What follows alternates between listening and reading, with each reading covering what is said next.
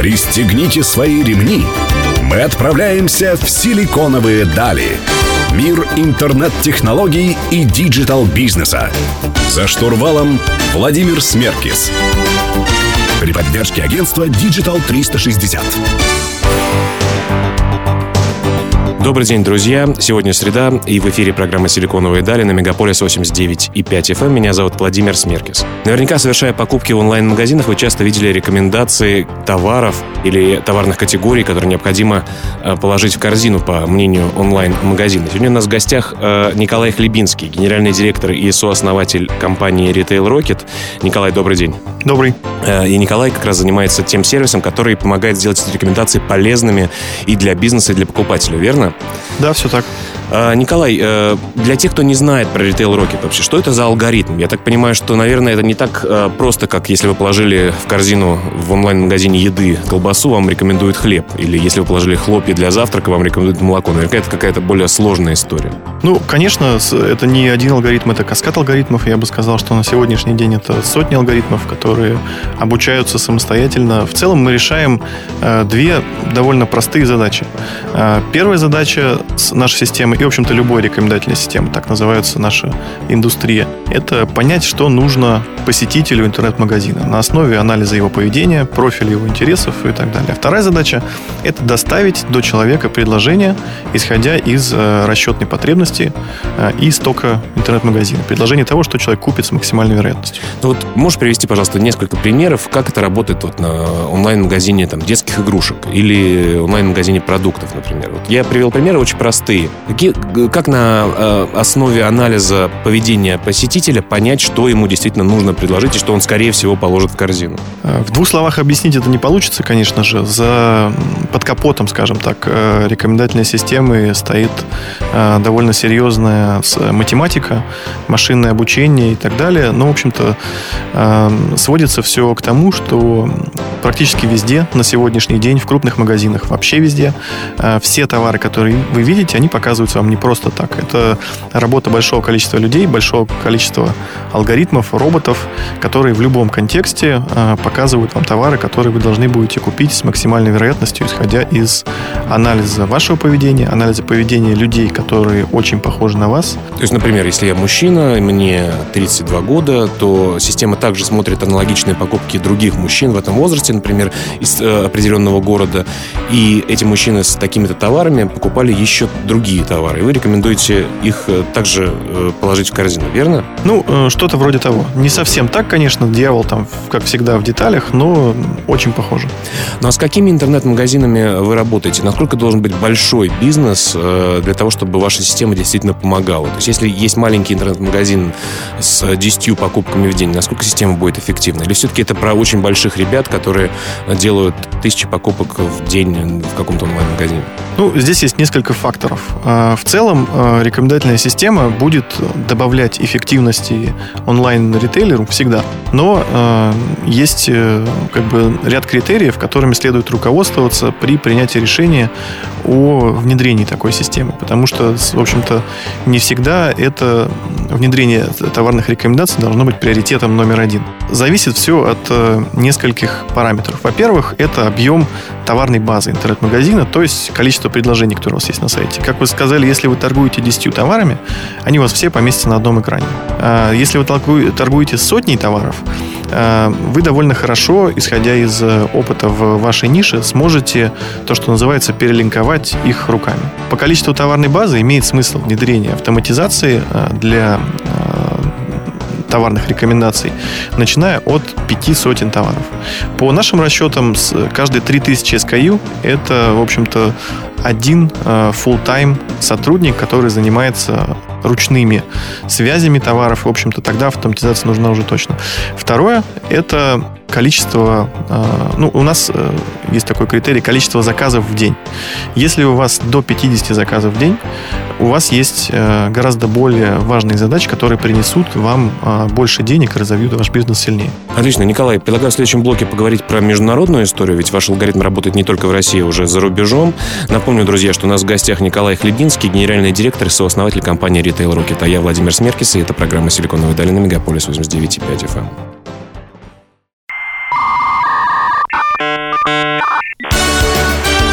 Силиконовые дали.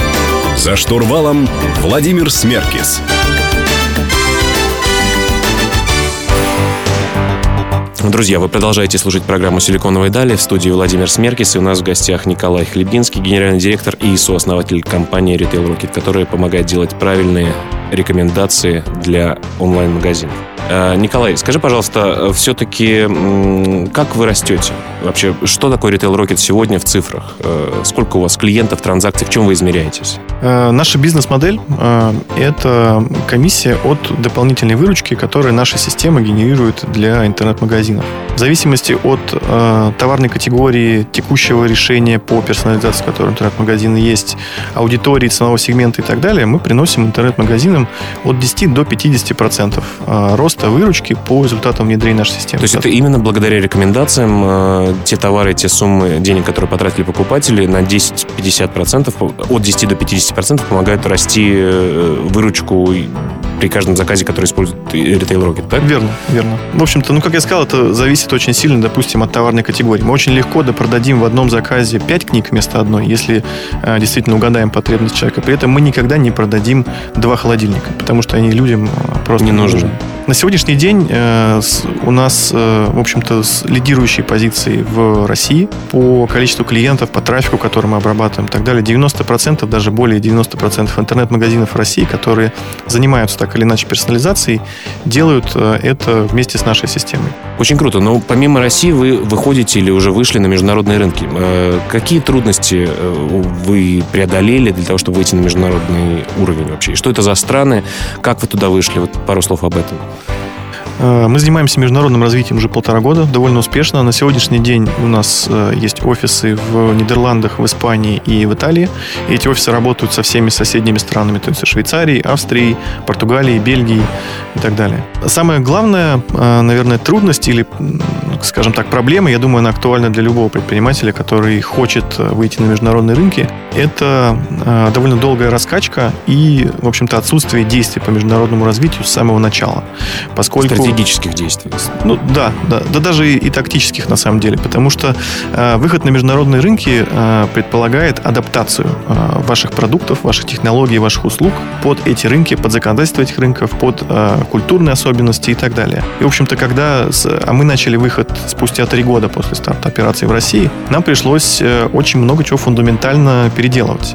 Э, вот по всем вышеназванным причинам. Если бы мы начали такую работу сначала, сейчас у нас были бы на этих рынках такие же доминирующие позиции, как и в России. То есть время это самая главная ошибка. Ну а в чем разница все-таки интернет-коммерции за рубежом и у нас? Вот пример какой-то можешь привести того, что, вам, э, что вы изменили?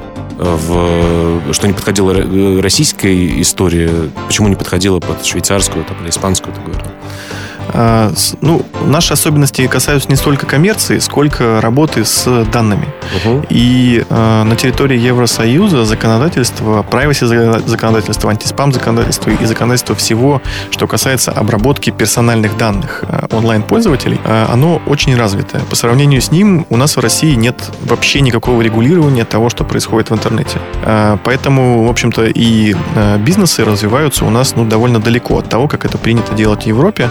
Э, и это накладывает определенные требования к таким э, основополагающим принципам, которые изначально в нашу платформу заложены. То есть у нас ушло около полугода, э, наверное, на звонки с юристами в Европе, на объяснение с им... дорогостоящими юристами. Да, на объяснение им того, что мы делаем, на внедрение их рекомендаций, их требований, требований законодательства Евросоюза в нашу платформу.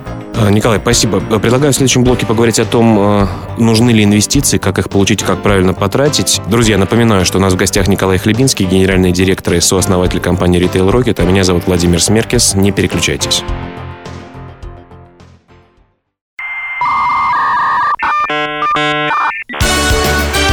Силиконовые дали. За штурвалом Владимир Смеркис. Друзья, вы слушаете программу «Силиконовые дали». Мы продолжаем беседовать с Николаем Хлебинским, генеральным директором и сооснователем компании Retail Rocket. А, Николай, скажи, пожалуйста, когда вы запускали свой проект, это были твои собственные деньги, деньги тебя и партнеров, вы брали кредит в банке, закладывали квартиру, э, продавали старые драгоценности родственников? Что это было? А, у нас было несколько витков э, основных развития. А, в общем-то, начинали мы работу над э, этим проектом с моим партнером сначала с одним, а потом и со вторым, работая full time на, в общем-то... Дядю. На дядю, скажем так, да. Это продолжалось примерно 6-8 месяцев. Мы тратили все вечера, все наши выходные, сидели и то, что называется, пилили.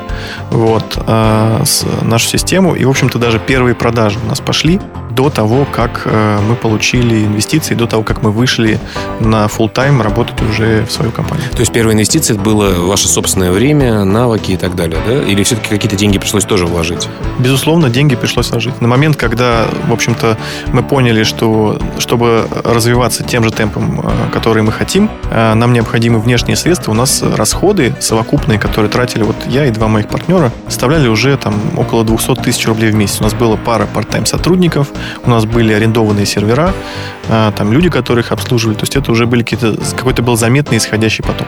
Понятно, но вот многие считают, что инвесторов э, в жизнь компании не стоит э, впускать до самого последнего момента. То есть если можешь делать на свои, э, если можешь где-то взять деньги в другом месте, кроме инвесторов, бери, но не пускай в бизнес. Вот как ты к этому относишься? Когда первые инвестиции у вас все-таки появились, и, вы пон... и правильно ли вы сделали, что в тот момент вы пошли за инвестициями? Или сейчас бы ты сделал как-то иначе? Я думаю, что на удивление звезды сошлись так. Я не хочу сказать, что я правильно что-то сделал, но вышло так, что сложилось все очень правильно.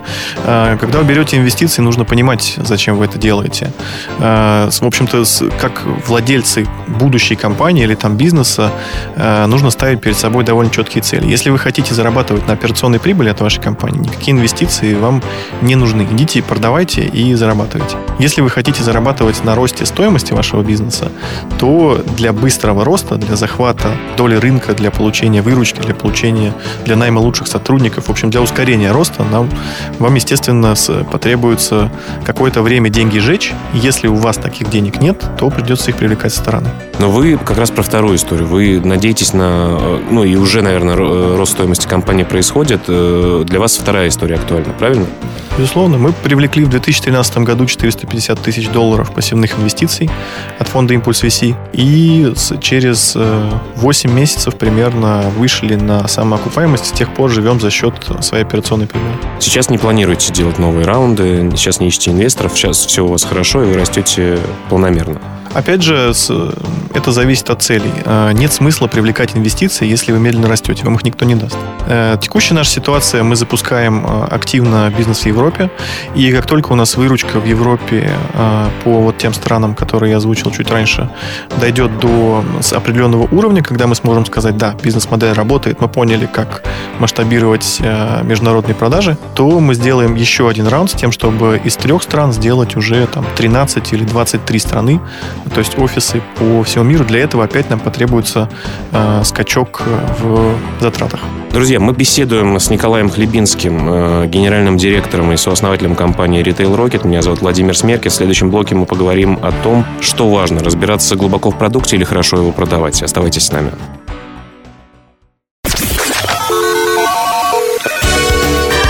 Пристегните свои ремни. Мы отправляемся в силиконовые дали – Мир интернет-технологий и digital -бизнеса. За штурвалом Владимир Смеркис. При поддержке агентства Digital 360. Друзья, вы продолжаете слушать программу «Силиконовые дали» на Мегаполис 89,5 FM. Эм. Напоминаю, что мы выходим каждую среду в 15.00. У нас в гостях Николай Хлебинский, генеральный директор и сооснователь компании Retail Rocket, а я Владимир Смеркис. Николай, скажи, пожалуйста, вот э, ко мне приходят разные гости. Некоторые бывшие программисты, которые сами начали создавать свой продукт. Некоторые просто предприниматели, которые увидели перспективную нишу и начали в ней что-то делать. Вот э, на твой взгляд, как ваша компания э, начиналась? Что важнее? Быть таким продуктологом, программистом, э, человеком, который знает все продукты, может его своими руками сделать, или все-таки хорошим продавцом и маркетологом? Как у вас это было? И что ты видишь вообще на рынке? Кто побеждает? Ну, с, э, ты озвучил сразу 4 или 5, я насчитал, компетенций, которые действительно являются ключевыми. Э, если говорить про нас, э, то наша команда начиналась с двух человек. Это, в общем-то, я. Это не первый мой бизнес. У меня был опыт развития бизнеса. Я сам работал в онлайн-маркетинге, то есть в этом мои ключевые компетенции, скажем так. И мы начали эту историю с текущим моим партнером Андреем, который является просто гениальным программистом, я бы сказал mm-hmm. так. Поскольку мы работаем в технологической сфере, с, без э, инженерных компетенций никуда, при этом э, мы довольно быстро уперлись в то, что нам не хватает э, навыков и экспертизы в анализе данных, в серьезной математике и алгоритмах. Так э, к нашей команде присоединился третий наш партнер э, Роман.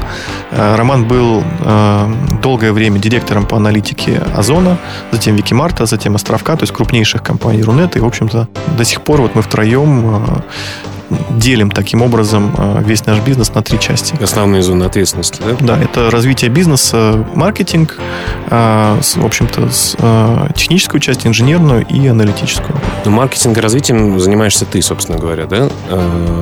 Я верно понял? А, ну, первые несколько лет эти задачи были на мне. Это как... А, и вы все втроем являетесь партнерами проекта, и обладаете долями, верно? Да. Хорошо, но вот э, все-таки относительно продукта, относительно продукта. Э, иногда, я не знаю, смотришь ты сериал «Силиконовая долина» или нет. Э, Смотрю, но мне не смешно. Не смешно? Хотя, ну, Потому мне что смешно. там все правда. Э, там все правда, да. И вот как раз, если ты смотрел последние серии, э, ребята выпустили бету, которая им очень нравилась, и друзьям-программистам очень сильно нравилась. Все было классно, а фокус-группам, обычным пользователям, которые должны ее скачивать, э, было совершенно неинтересно. Как этого избежать, если предприниматель предприниматели делают свой стартап. Они рассказывают друзьям, все в восторге, родственники в восторге, а фокус-группа не использует продукт. У них активных пользователей гораздо меньше, чем скачавших. Ну, это фундаментальная ошибка тех, кто делает э, технологический продукт э, впервые. Не задумывается о том, что э, профиль пользователя средний очень сильно отличается по компетенциям, по привычкам, по экспертизе от самого разработчика. Я коротко здесь скажу, чтобы этой ошибки избежать, прочитайте замечательную книгу, которая называется Lean Startup стартап по-английски, автор ее Ири Крис. Она переведена на русский. Э, русский перевод называется «Бизнес с нуля». К бизнесу с нуля отношение она не очень сильно имеет, а вот э, к тому, как правильно вести итеративно разработку продукта с тем, чтобы попасть в рынок, вот э, то, что нужно. Друзья, у нас в гостях Николай Хлебинский, генеральный директор и сооснователь компании Retail Rocket. Меня зовут Владимир Смеркис. Не переключайтесь.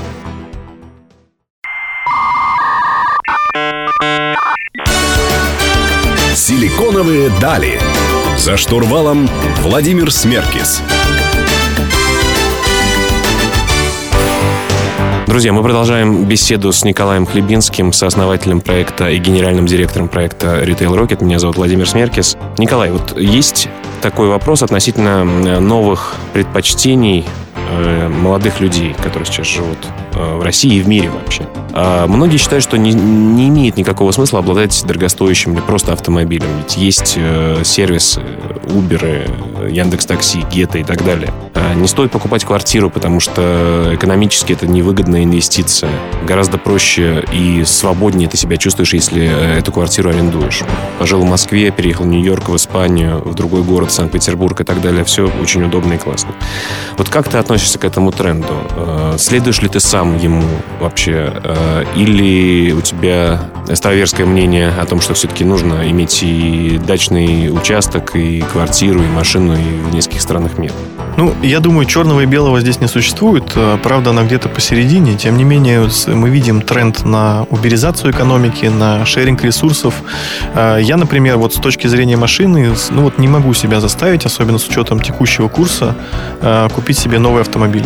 Потому что пользоваться такси, там Яндекс Такси, Комфорт Плюс, замечательные какие-нибудь черные Мерседесы, несравнимо стоят дешевле с учетом того, что ездить на самом деле ну, не так уж и много нужно. То есть разница будет совсем э, налицо. Появляются сервисы, которые предлагают э, то, что называется расшарить, да, все что угодно. Например, э, один мой знакомый основал сервис, который, кстати, на этой неделе объявил о получении 15 миллионов рублей инвестиций, который называется rentmania.org. Это сервис, который предлагает людям отдать в аренду любую вещь и, в общем-то, другим людям снять в аренду любую вещь. Бензопилу, iPad, Именно так. наушники. Более того, мы пользовались этим сервисом. Наш, один наш общий знакомый, фанат серии игр Fallout, и на новогодние праздники в качестве подарка мы ему арендовали PlayStation с вот этой вот игрой. Потому что этот PlayStation ему не нужен.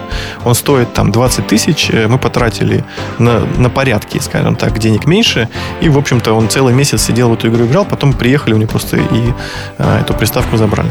Понятно. Ну, то есть ты относишься... То есть и ты, в принципе, сам следуешь э, такому тренду. То есть ты не считаешь, э, что необходимо что-то покупать. Э, гораздо проще shared economy пользоваться. А к чему это все приведет? Я знаю, например, в Америке такой сервис, у нас, по-моему, аналога до сих пор нет, который позволяет свою собственную машину делить с друзьями и другими пользователями. То есть стоит у тебя... Ты приехал в офис, например, к 10 часам утра, а, поставил машину, поставил сервис, что она свободна сейчас. И в любой момент может человек приехать, ты выйдешь, отдашь ему ключи, на 5 часов он ее заберет, как раз к твоему вечернему пути домой, он ее приведет обратно, ты получишь какие-то деньги, которые там помогут э, сэкономить тебе на страховке или на бензине и так далее. Эта история к чему вообще глобально приведет? К тому, что всем... То есть кто-то же должен этими вещами обладать. Это будут бизнесы просто отдельные? Или как это произойдет? Ну, с точки зрения автомобилей, если эту тему развивать, у нас сейчас появился в Москве сервис Делимобиль, в котором заявлено 500 машин. Я на карте больше 350 никогда не видел доступных. А к концу года, по-моему, или к следующему году они собираются в три раза еще вырасти. Да, ну, в общем-то, э, я пользуюсь этим сервисом. Это безумно удобно. Это в разы, опять же, еще дешевле, чем э, такси.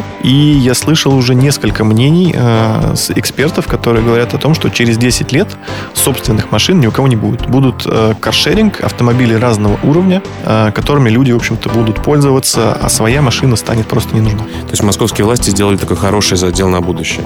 Возможно. Ты знаешь, я, кстати, у меня, извини, пожалуйста, перебиваю, у меня тоже аналогично был, э, аналогичная была история. Как-то пробовал U-Drive историю, которая с, со смарт-автомобилями. Они гораздо меньше, э, места занимают, запарковаться проще. Я вызывал себе э, Uber, он не, было написано, что приедет минут через 15. И как раз рядом, буквально в минуте ходьбы, была машина Smart. Я просто сел на нее, доехал, очень удобно и, и очень классно. Поэтому, конечно, наверное, все к этому идет. Есть другой интересный пример в Китае. Значит, э, запустили Uber сервис для доставки. Любой человек, который, в общем-то, едет из дома на работу, может э, открыть... С собой захватить что-то? Да, открыть сайт приложения, увидеть, какие есть заказы, захватить какую-то посылку с собой и довести ее, в общем-то, просто по дороге. Друзья, э, мы беседуем с Николаем Хлебинским, генеральным директором и сооснователем Retail Rocket. В следующем блоке поговорим про немножко про личную жизнь, вообще как сохранить личную жизнь и деловую. Не переключайтесь.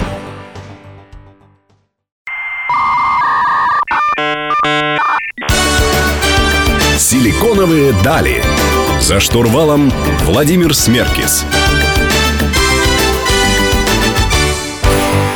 Друзья, у нас завершающий блок программы «Силиконовые дали» с Николаем Хлебинским, э, генеральным директором и сооснователем компании Retail. Меня зовут Владимир Смеркис. Николай, в последнем блоке хотелось бы немножко поговорить про такую вещь, которая многих предпринимателей беспокоит. Многие из них э, на работе проводят дни и ночи, не видят света, не успевают заниматься спортом, э, про личную жизнь тоже не приходится говорить. Вот скажи, пожалуйста, ты относишься к какой категории людей, которые могут идеально найти баланс для всего, что они хотят успеть, успеть, или все-таки там больше времени работа засасывает тебя? И как правильно быть вообще? Я думаю, как правильно каждый находит для себя сам. Есть такая шутка, которую я когда-то услышал, не помню от кого, а, в которой, в общем-то, говорилось, что когда становишься предпринимателем, ты становишься абсолютно свободным, потому что ты можешь выбрать любые 18 часов в сутки, которые ты будешь посвящать работе. Предприниматель перманентно находится в ситуации, когда он тушит там, где горит сильнее. Пожар никогда не заканчивается. А, и единственный способ преуспеть, чего-то добиться и, в общем-то, развить свой бизнес, вывести его на какой-то уровень, это вот те самые 18 часов э, в сутки без выходных, первые несколько лет без отпусков, а, тушить. Вот. И, в общем-то, раздувать. А в, какой-то, в какой момент это должно прекратиться? Ни в какой. Это не прекращается никогда. Ну а как же, все-таки есть какие-то, наверное, еще ценности, я не знаю, опять тот же спорт, та же семья, э, те же там отношения какие-то с друзьями, поболтать, э, своих одноклассников старых встретить. Э, как же с этим быть? Или это не имеет никакого значения, если ты делаешь большое дело? Нет, ну, конечно же, имеет. Э, необходимо гораздо лучше планировать свое время, потому что свободное время, скажем так, становится роскошью. К примеру, э, я заметил, что очень много времени трачу на дорогу до офиса, поэтому я переехал и живу через дорогу, в общем-то, от своего офиса. Это мне сэкономило 2 часа в день.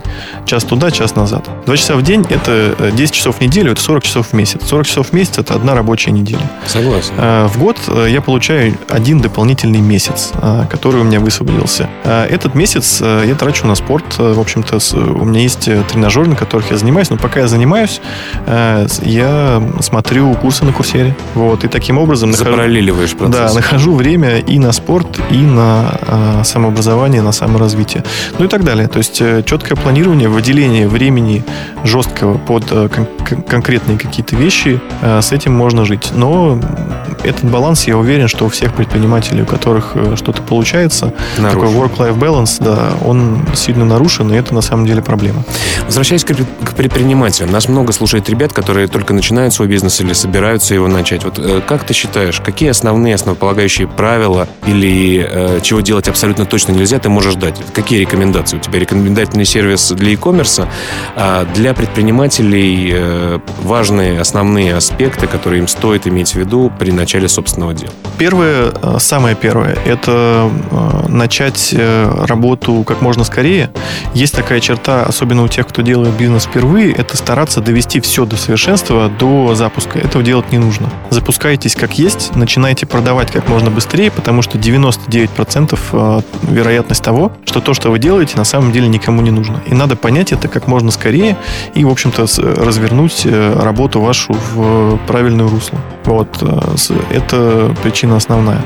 Вот. То есть э, не доводить до полного идеального блеска, потому что идеального блеска не бывает, всегда снова падает пыль. Э, просто тестируете и делаете что-то сразу же, да? Да, именно так. Второе, это, наверное, я выделю как можно сильнее и скорее развивайте в себе навык э, видения как бы профита, то есть выгоды какой-то от того, что вы собираетесь делать. Э, задач и возможностей каких-то всегда будет бесконечное количество. Во Не все... хватайтесь за каждую да. возможность. Да? Во все стороны бежать нельзя.